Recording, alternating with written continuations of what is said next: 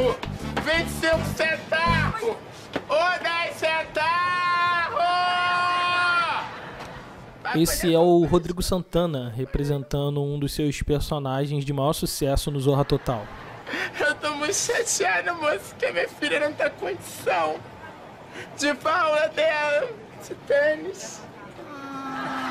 Coitadinha. Ela, ela, ela não tem tênis pra ir à aula? A personagem é a Adelaide, uma mulher negra que, acompanhada de sua filha pequena, pede dinheiro no trem enquanto fala de uma forma bem estereotipada. Como? Mas você entendeu errado. Na verdade, era, era uma coisa do tênis, não. É aula de tênis. O tênis ela tem.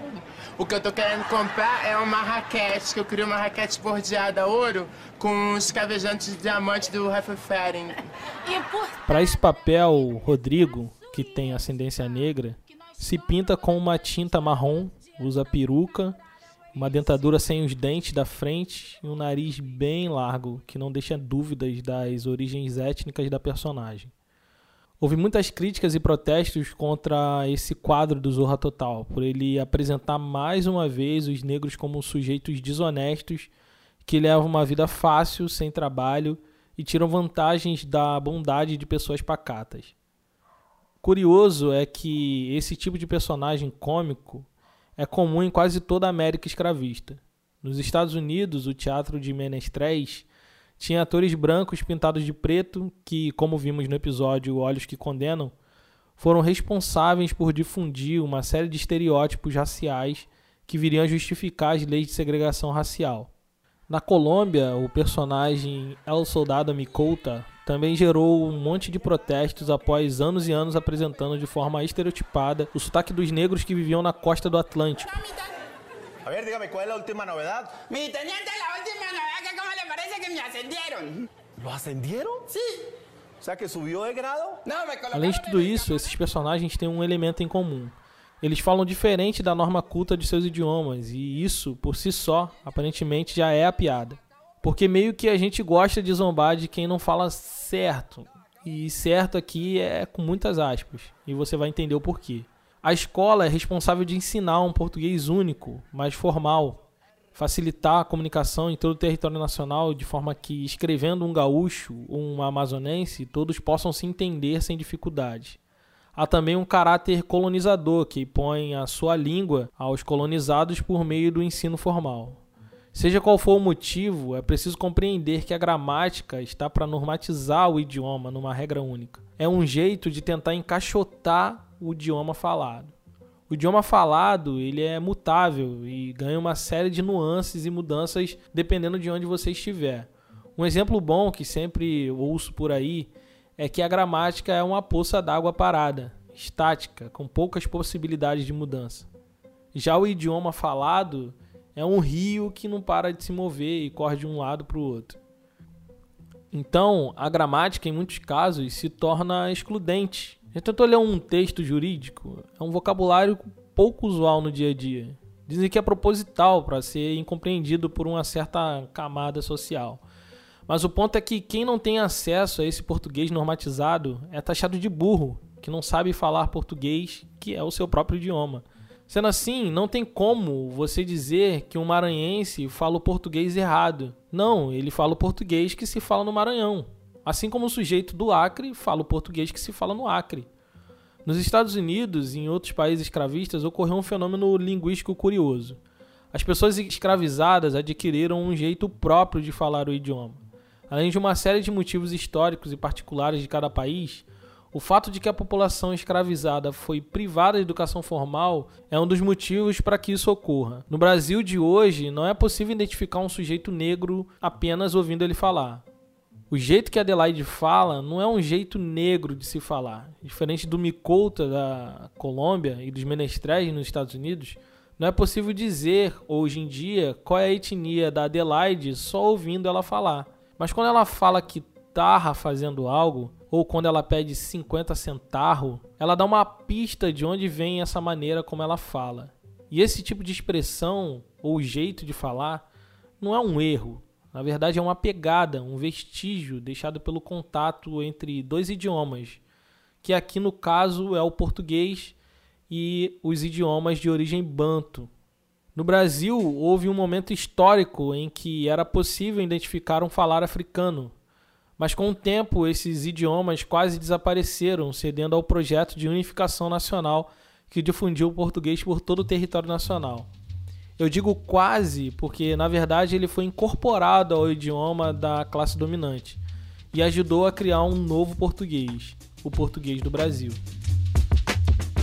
Meu nome é Tiago e o História Preta de hoje é sobre a influência africana no português do Brasil. Qualquer badameque de fato e gravata com o nariz de mico lhe vai dizer calúnias sobre outra pessoa e a menina acredita-se. Belo princípio, sim senhor. Acreditar em quem xi. Bom, esse aí que você está ouvindo é o Bruno Aleixo, um dos personagens mais engraçados que a gente pode encontrar aí no YouTube. Eu só botei ele aqui para você ter mais ou menos uma ideia de como se fala o português hoje lá em Coimbra, a terra do Bruno Aleixo. E como pode ser difícil para nós brasileiros entendermos esse idioma, mesmo que nós mesmos também falemos o português. Entender o porquê falamos como falamos pode ser uma tarefa um tanto quanto complicada para fazer num podcast só mas o que eu vou tentar fazer aqui é lançar pelo menos uma luz sobre esse tema que é espinhoso, para que seja pelo menos um ponto de partida para que a gente entenda o que houve com o nosso português. É importante ressaltar que vamos falar principalmente sobre o português oral, o que se fala, não sobre o português que se escreve ou é escrita Parece bobagem, mas as mudanças no português escrito são diferentes do português falado. A mudança na escrita é facilmente detectável, já que deixa vestígios mais duradouros, geralmente datados em documentos oficiais e cartas. Já o idioma falado, ele é mais fluido, mutável, portanto mais complicado também de ser mapeado na linha temporal histórica. Isso é bem compreendido por todos, né? A maneira como nos expressamos por meio da escrita é diferente do jeito que nos comunicamos no dia a dia no idioma falado. Quer ver só? A maneira que a gente se expressa escrevendo é diferente do jeito que se fala no dia a dia. Tá vendo? Eu falei a mesma coisa, só que da primeira vez pareceu um pouco mais quadrado, um pouco mais formal. E na verdade, esse é meu maior desafio aqui no História Preta, é tentar fazer com que você esqueça que eu estou lendo um roteiro previamente escrito. Quando leio um texto, você logo percebe que é um texto, porque, né, ao invés de falar, por exemplo, para você, talvez lendo eu vá dizer para você. Isso faz toda a diferença para quem está ouvindo. Quando um brasileirinho pernambucano vai escrever sua redação do Enem, a priori ele vai escrever igual ao cearense, também brasileirinho, fazendo sua redação no Enem. Mas quando esses dois se encontram ao vivo e a cores para conversar, parece que falam idiomas totalmente diferentes, dado os sotaques, as gírias próprias de cada região, as expressões e tudo mais. Por isso é importante fazer essa separação entre a linguagem escrita e a linguagem falada. Isso vai ser de suma importância para a gente compreender o que vem a seguir.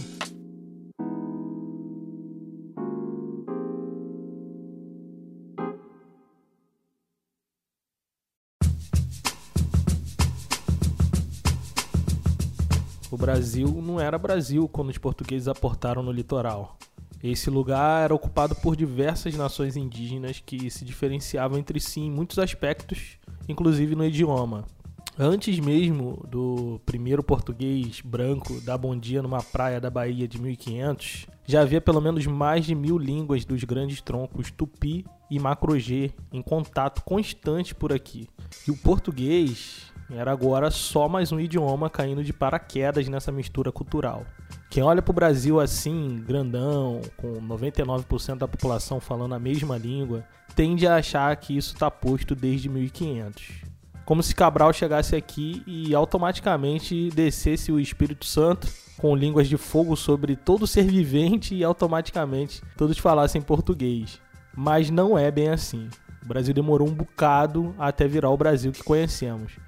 E o processo de hegemonia da língua portuguesa é um processo bem longo.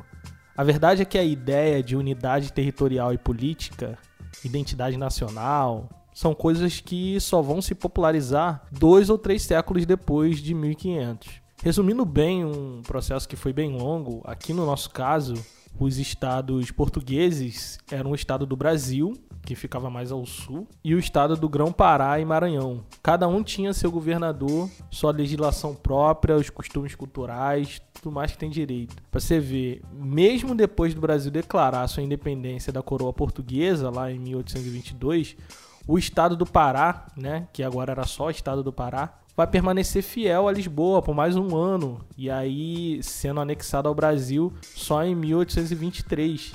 Se nem o território era único, imagina se o idioma seria. O português não era uma língua popular. Aliás, o português só vai se difundir e alcançar popularidade e conhecimento geral a partir do século XIX, com a chegada da família real no Brasil. Até lá, ele vai ser uma língua meio que marginal, assim, restrito aos grandes centros urbanos, assim, de comércio e tudo mais, que é onde vai ser necessário ser usado o português, já que vai ter muito contato entre brancos nascidos na colônia e brancos europeus. Ou seja, o primeiro século de exploração colonial não existia a figura do brasileiro falante de uma única língua, vivendo sob os mesmos símbolos nacionais e blá blá blá. Isso vai ser uma invenção para mais tarde. Vai ser o primeiro desafio da República, inclusive, construir uma origem mítica que fosse comum a todos os brasileiros, para buscar uma certa unidade, uma identidade que fosse não mais regional, mas agora nacional. Por isso que é tão importante para esse processo o ensino da gramática, a repressão para que se fale o português dito correto. Mas lá no início de toda essa bagunça chamada Brasil, a igreja e o Estado buscou uma unidade linguística através de uma espécie de política de línguas para viabilizar o projeto colonial e da evangelização também dos indígenas naquele primeiro momento. Essa política de línguas diferenciava as línguas em basicamente duas: as línguas particulares e as línguas gerais. As línguas gerais eram aquelas de comunicação entre sujeitos de etnias e línguas particulares diferentes, mas que habitavam numa mesma região. O plano dos portugueses foi fortalecer as línguas gerais nos dois estados que eles tinham na América. Assim surgiu o que os linguistas de hoje chamam de LGP, ou Língua Geral Paulista, que era formada a partir do tupi falado em todo o litoral e na região de São Paulo e a LGA, Língua Geral Amazônica, também conhecida como Nhegatu, que tinha por base o Tupinambá, falado na região do Pará e a região amazônica. O objetivo aqui não é falar sobre as línguas gerais que têm toda a sua base nas línguas indígenas, tanto no tupi e o tupinambá, mas é interessante ver que o português no Brasil é coisa recente, quando olhado sob uma ótica mais macro da nossa história. Evidentemente, os objetivos nacionais vão se modificando durante todos esses quatro séculos de colônia e exploração aqui no nosso país. E o português acaba mais para frente virando uma prioridade como idioma nacional. E os idiomas gerais, esses de origem indígena, como o Nhegatu, foram desaparecendo aos poucos de maneira proposital, como um projeto subsequente ao projeto colonial. Papai falava bem. Bem mesmo. Já a mamãe não, não falava nada. Papai falava bem, afinado a minha avó. Nada, minha avó falava, ela gritava assim, brigando aí, falava pela língua dela que eu não entendia nada do que ela falava. Eu sei que tinha hora que ela dizia que era caitipuranga, mirito, cariua e de, Miria é quando ela passava a mão no pau para bater. Esse é um trecho de um documentário sobre Nhegatu, que mostra um pouco desse processo de apagamento da língua geral indígena. O dono dessa voz é um senhor de mais ou menos 70 anos. Ele está numa casa humilde, feita de argila e vigas de bambu. Os últimos falantes da língua geral são seus avós. Ele, já na terceira idade, só foi um ouvinte.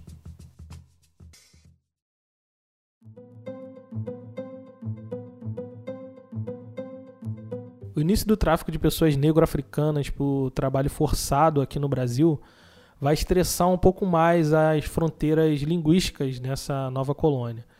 Durante os três séculos de tráfico de pessoas negras, uma centena de idiomas africanos vão chegar na boca de mais de 4 milhões de indivíduos aportados aqui. A repressão linguística é uma das primeiras violências sofridas por um sujeito escravizado.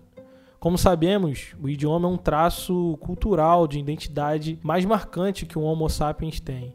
É comum ouvir histórias de pessoas refugiadas em outros países que choram ao ouvir o seu idioma depois de muitos anos. A língua nos conecta com nossa origem cultural, nos dá identidade, Portanto, a repressão linguística visava desconectar essas pessoas de sua cultura e identidade. Era gente de várias regiões e nações, mas o que se buscava na colônia era uma massa única de escravizados sem identidade. Então não há espaço para diversidade linguística. Primeira forma de classificação de escravizados foi baseado justamente na sua habilidade de comunicação oral. Eles eram separados entre boçais, aqueles que eram recém-chegados, que não falavam nenhuma língua geral ou português, os ladinos, que eram aqueles que já tinham assimilado o idioma senhorial de alguma forma e, portanto, eram pessoas bilíngues que transitavam facilmente entre a população branca e a população negra, e os crioulos, que eram aqueles já nascidos na América que tinham português arcaico como sua língua nativa. Mas, assim como outras manifestações culturais trazidas de África, as línguas sobreviveram em alguns códigos restritos, como língua secreta em algumas zonas rurais, e às vezes nem tão secreta assim. O africano trazendo para cá, ele foi obrigado a falar português. E claro, na medida que ele ouvindo aquele português falado, ele ia adaptando o português aqui da sua própria, da sua própria língua. Essa é a Ieda Pessoa de Castro, doutora em línguas africanas pela Universidade Nacional do Zaire, em entrevista ao projeto Nós Transatlânticos. E claro, na medida que ele ouvindo aquele português falado, ele ia adaptando o português aqui da sua própria, da sua própria língua. Como a maioria desses falantes, que quando eles aprenderam, começaram a falar português, chamar de ladinos, como a maioria desses ladinos eram falantes de línguas bantu, a língua de Congo e de Angola, então o que aconteceu? aconteceu que não houve um choque entre adaptar essa estrutura fonológica, a estrutura linguística das línguas do Congo Angola, à estrutura que eles adquiriam do português. Que há semelhanças muito grandes. Por acaso, foi isso que uma das coisas da minha tese, da no, grande novidade da minha tese, da minha, do, do que eu encontrei, eu não descobri, eu apenas encontrei, que as, as, as semelhanças entre a estrutura linguística do português arcaico, não é o português de hoje, português arcaico, que foi falado no Brasil, século XVI, século XVII, século XVIII, com as línguas do grupo banto, as estruturas são muito semelhantes, eram muito semelhantes. Então, o que aconteceu? No encontro desse português arcaico com as línguas do Congo e Angola, então não houve um choque por se tratar de estruturas linguísticas diferenciadas, não. Houve uma acomodação foram trazidos diversos grupos étnicos culturais para o Brasil. Mas realmente, de primeiro momento, assim, os de origem banto foram os de número mais expressivo e também os primeiros a serem trazidos. O início do tráfico atlântico de pessoas começou justamente com os povos de origem banto. No século XVI foi o ciclo da Guiné. No século XVII, o que predominou foi o ciclo do Congo e principalmente da Angola o resultado, portanto, é essa hegemonia banto da população escrava uh, no Brasil. Isso levou uma boa parte dos historiadores mais antigos a uma certa generalização um pouco equivocada de que todos os africanos trazidos para o Brasil eram de origem banto. O que escapou dos olhares desatentos deles foi a rota comercial que ligava a Bahia à região da Costa da Mina, lá em África. Até o século XVII, a Bahia também tinha predominância de bantos, mas a partir do século XVIII e XIX, esses vão ser largamente substituídos por sujeitos trazidos do oeste africano, com predominância dos iorubás, que aqui ficaram conhecidos como nagus. Além desses, também vieram para cá os evefons, que aqui foram genericamente chamados de mina e jeje pelos traficantes de escravos. Mas esses historiadores tinham razão quando apontavam que os bantos têm presença mais antiga no Brasil. Isso é verdade. O que explica uma maior distribuição dessa língua no português do Brasil. Além de, como mencionado por Ieda de Castro, ter uma certa semelhança com o português na formação dos fonemas. Esse grupo linguístico e regional de línguas, o Banto, junta mais de 300 idiomas falados em, em 23 países, né? Dentre eles, é, Camarões, Angola, Moçambique, África do Sul. Dentre essas 300 línguas, as mais faladas no Brasil foram o Kibundo, que é de onde vem a palavra samba, por exemplo. O Kikongo, que é largamente difundido na República do Congo, e o Umbundo. Para você entender melhor, é como se essas línguas guardassem semelhanças que o português, o espanhol e o italiano têm entre si, que no caso é a mesma origem em línguas latinas. Foram séculos de predominância cultural dos bantos, isso reflete na contribuição no nosso vocabulário. Enquanto as palavras de origem urubá se restringem basicamente ao universo religioso e culinário, como abará, acarajé, orixá, axé, as de origem banto estão mais presentes no universo cotidiano, do dia a dia. São algumas dessas palavras: bunda, samba, caçula, moleque, cachaça, além de boa parte do vocabulário ligado à escravidão, senzala, mucama, quilombo, mucambo, entre outras como viramundo, que também acabou caindo em desuso, e o banzo, que já falei aqui em outros episódios.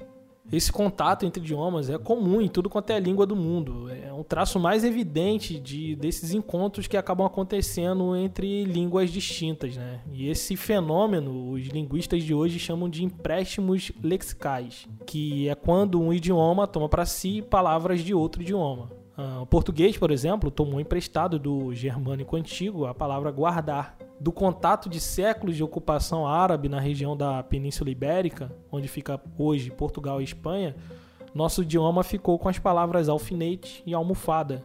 As mais recentes, é tipo futebol, shopping center, mouse, vêm do inglês e abajur também vem de uma época do domínio cultural francês. Porém, a colonização europeia das Américas, África e Ásia produziu um fenômeno linguístico curioso, que é a criolização da língua. Ou seja, a partir do choque de duas línguas com sistemas fonais diferentes, acaba emergindo daí um novo falar com variações dos dois idiomas. É o que acontece com o francês crioulo falado lá no Haiti, com português cabo-verdiano, com inglês jamaicano, que diga-se de passagem são idiomas estigmatizados e seus falantes são frequentemente rotulados como pessoas que não sabem falar bem o seu próprio idioma. Não.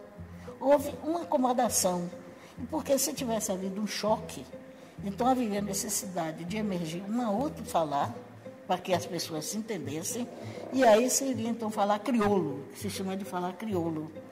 Então, outra coisa que me chamou a atenção foi isso, porque aqui em Angola, Moçambique e o Brasil não tem falar crioulo. Por quê? Exatamente porque houve essa coincidência. Mas porque na Guiné-Bissau, que se fala também foi por colonização portuguesa, tem crioulo, porque a estrutura das línguas faladas na Guiné-Bissau são diferenciadas da estrutura do português arcaico. Então, por, por essa falta de, de coincidência, então houve choque e a necessidade de surgir, emergir outra língua, que é o falar crioulo. Então, aqui o fenômeno mais evidente é, de empréstimo que, na verdade, substitui no português as palavras com o mesmo significado. Só para te dar um exemplo, olha só. A palavra sinete, por exemplo, foi substituída por carimbo, que é uma palavra banto. Insultar foi substituído por xingar. Dormitar, só, acho que eu só vi isso na Bíblia, porque no dia a dia mesmo todo mundo fala o banto cochilar. E no Brasil eu nunca vi ninguém chamar o filho mais novo de Benjamin. Pois é, aparentemente lá na terrinha ninguém sabia que o filho mais novo se chamava caçula, que também é uma palavra banto. E a lista é longa. Aguardente, aqui no caso é cachaça, óleo de palma, que aqui no caso é dendê, nádegas, que aqui acabou virando apenas bunda. Mas não é só isso, esse jeitinho de falar que nos diferencia totalmente do português europeu, além da óbvia contribuição indígena, como já disse, também tem uma contribuição africana muito evidente. O nosso português do Brasil ele é absolutamente africanizado. Como já foi dito, houve muita coincidência fonética no português arcaico com as línguas banto e urubá, que basicamente se organizavam de forma semelhante. O sistema de sete vogais orais são praticamente iguais aqui e lá. A, E, E, I, O, O e U. Além da estrutura silábica que se organiza em consoante, vogal, consoante, vogal. O que explica a diferença central entre os dois portugueses. O português brasileiro se difere principalmente, todo mundo que conhece um português de Portugal falando, sabe que ele não pronuncia as vogais, ele engola as vogais todas. Nós, pelo contrário, nós odiamos grupo consonantal. Nós colocamos a vogal mesmo onde ela não tem, é de pneu, ritmo. Então, isso graças a quê? Graças exatamente à coincidência linguística do, das línguas banto, que não tem grupo consonantal. A construção é sempre assim, consoante, vogal, consoante, vogal, consoante, vogal. Então, o que é que nós temos no Brasil hoje? Nós temos um português, que eu chamo, português que foi africanizado. E ele se mostra mais africanizado na medida em que ah, os, seus, os, os seus falantes são falantes que não têm um grande acesso à escola e o falante de, grande, de uma grande concentração de comunidade negra. Falares bantos e yorubais não terminam em consoante nunca, e por isso tendemos a vogalizar as consoantes. Daí Brasil vira Brasil e Portugal vira Portugal. Isso também explica a nossa tendência de comer o R de alguns verbos quando falamos. Aí, falar vira falar, subir vira subir, e daí por diante. Com a vinda da família real para o Brasil, desencadeou uma nova onda de lusofonização por todo o território do Império. As línguas gerais indígenas ficam cada vez mais restritas às zonas rurais e ribeirinhas amazônicas, além do centro-oeste. Com o fim do tráfico de escravizados, o número de negros boçais, aqueles que não sabiam falar muito bem o português, acaba caindo gradativamente, diminuindo cada vez mais a influência resultante dos encontros é, linguísticos tão comuns durante os três séculos anteriores. Os descendentes de africanos, principalmente os mestiços livres, que agora já constituía a maioria massiva da população, vai difundir ainda mais esse português popular, se distanciando do português europeu falado e escrito pela elite colonial e do império. O resultado disso vai ser uma certa é, polarização sociolinguística, né? Vai ficar de um lado o português popular, aquele que se fala no dia a dia, e o português trazido com a corte lá da Europa, que era escrito e gramaticado. Ainda que o Brasil tivesse se emancipado politicamente de Portugal ali na primeira metade do século XIX, ainda sobrevivia por aqui uma certa submissão aos padrões culturais e linguísticos de Portugal que é um paradoxo se for pensar nas manifestações nacionalistas cada vez mais populares, é, calcadas na figura idealizada do indígena, dentro daquele parâmetro de bom selvagem, aventureiro, destemido. Os mesmos membros da elite brasileira que adotavam nomes indígenas e exaltavam temática indigenista de José de Alencar achavam super normal que os professores de português da corte ensinassem gramática portuguesa de Portugal aos seus filhos pois lá em Portugal é que se fala o melhor português. Ou seja, enquanto os filhos da elite estudavam gramática com os professores portugueses, os filhos do povão, largamente negros, vão aprender observando e ouvindo seus pais e avós. Um português mais popular, naturalmente africanizado, um português do Brasil. É bom dizer que nesse momento não existe educação pública e, com raras exceções, a população mais pobre não tem a possibilidade de educação formal. Daí as origens do nosso preconceito linguístico. Numa mistura de discriminação de classe e raça, vai ligar o falar português de forma popular à burrice, à falta de educação. Não é incomum ver nossos mais velhos falarem ainda de forma africanizada e sentir vergonha por isso. Saberes ancestrais dessa geração mais antiga são solenemente ignorados ainda hoje por nós, pessoas mais jovens, cheios de educação formal, porque achamos que, por não falarem o português do William Bonner, eles são menos inteligentes, menos capazes, menos sábios. Que seja, queira ou não as elites coloniais as pegadas de nossa ancestralidade cultural estão impressas nas entranhas do Brasil, inclusive no idioma. Angola, Congo, Benguela, Monjolo, Cabinda, Mina, Quiloa, Rebolo. Se você acha que esse podcast é importante, considere nos apoiar em nossa campanha de financiamento coletivo. Com apenas R$ reais, além de nos ajudar, você também recebe no seu e-mail uma newsletter que complementa esse episódio e aprofunda um pouco mais o assunto.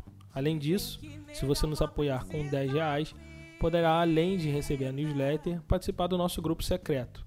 Lá eu publico episódios extras e tenho sorteado um livro a cada mês. Então nos ajude a ficar no ar acessando o apoia.se barra. Repetindo, apoia.se barra História Preta. E Eu até a próxima. ver, Eu quero